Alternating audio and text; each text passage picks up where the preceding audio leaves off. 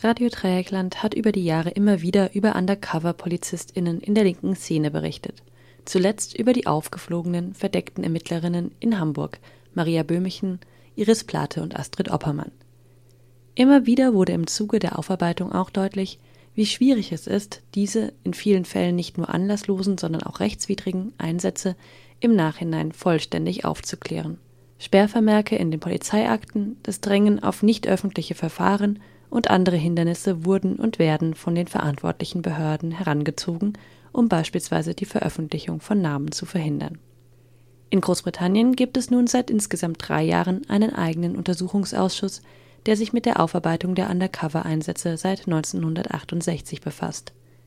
Der von einem Richterinnengremium geleitete Ausschuss wurde 2014 von der damaligen Innenministerin und heutigen Premierministerin Theresa May eingesetzt nachdem unter anderem bekannt geworden war, dass Polizistinnen die Identitäten toter Kinder als Tarnung genutzt hatten. Nicht nur, weil britische Spitzel, wie im bekannten Fall von Mark Kennedy, ebenfalls in Deutschland und Frankreich eingesetzt wurden, ist der Untersuchungsausschuss auch aus hiesiger Perspektive interessant.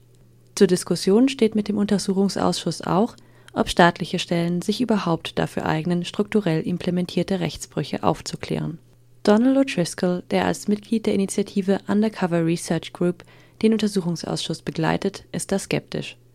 Auf die Frage, welche Entwicklung der Ausschuss bisher genommen hat, antwortet er I think for the der Untersuchungsausschuss ist seit 2014 im Grunde von Rechtsverfahren, von Debatten darüber, was veröffentlicht werden darf, bestimmt. Er hat also nicht wirklich Fahrt aufgenommen, sondern ist immer noch mit grundlegenden Fragen beschäftigt. Welche Informationen dürfen und sollen herausgegeben werden und so weiter. Vor allem die Metropolitan Police will so viel wie möglich weiterhin geheim halten.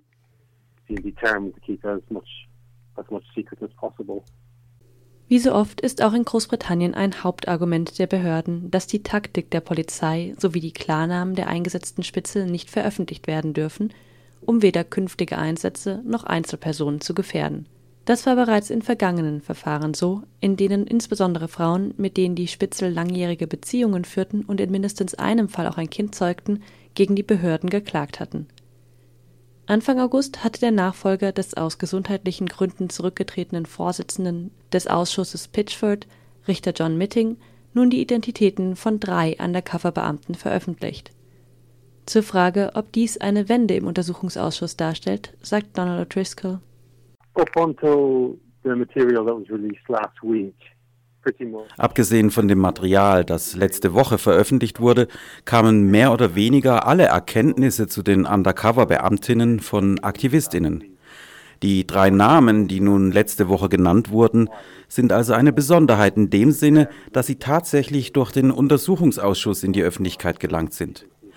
Der ehemalige Vorsitzende des Untersuchungsausschusses Pitchford hatte seinerzeit allerdings auch gesagt, dass zu gegebener Zeit auch die undercover eingesetzten Beamtinnen vor dem Ausschuss erscheinen müssten und dazu aussagen müssten.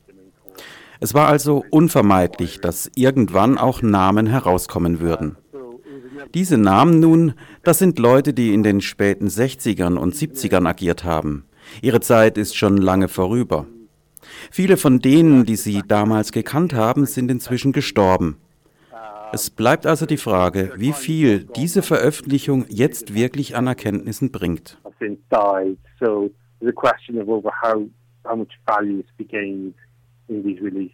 Die Undercover Research Group nimmt als Beobachterin am Untersuchungsausschuss teil und will die nicht offiziell vertretenen Betroffenen der Spitzeltätigkeiten repräsentieren.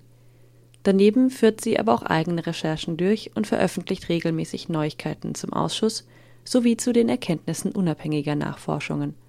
Wie schätzt Donald O'Driscoll die Chancen des Untersuchungsausschusses generell ein, Licht in 40 Jahre rechtswidriger Undercover-Tätigkeiten zu bringen? Das ist schwer zu sagen. Generell ist die britische Justiz sehr konservativ. Wir argumentieren ja, dass die Polizei vorsätzlich die Ermittlungen verhindert. Aber die Richterinnen scheinen das nicht zu glauben. Vielmehr scheinen sie der Linie zu folgen, dass es sich bei diesen Fällen um Inkompetenz handelt. Während wir sagen, dass in böser Absicht gehandelt wurde. Die Richterinnen im Untersuchungsausschuss scheinen, so Donald, den Angaben der Polizei aber deutlich mehr zu vertrauen. Ob der Untersuchungsausschuss daher als Vorbild für eine Aufarbeitung der Spitzelskandale in Deutschland dienen kann, ist fraglich. Er sei, so die Undercover Research Group auf ihrer Homepage, aber die bis dato beste Möglichkeit, mehr über die Ausspähung und die Überwachung politischer Gruppen der letzten Jahrzehnte zu erfahren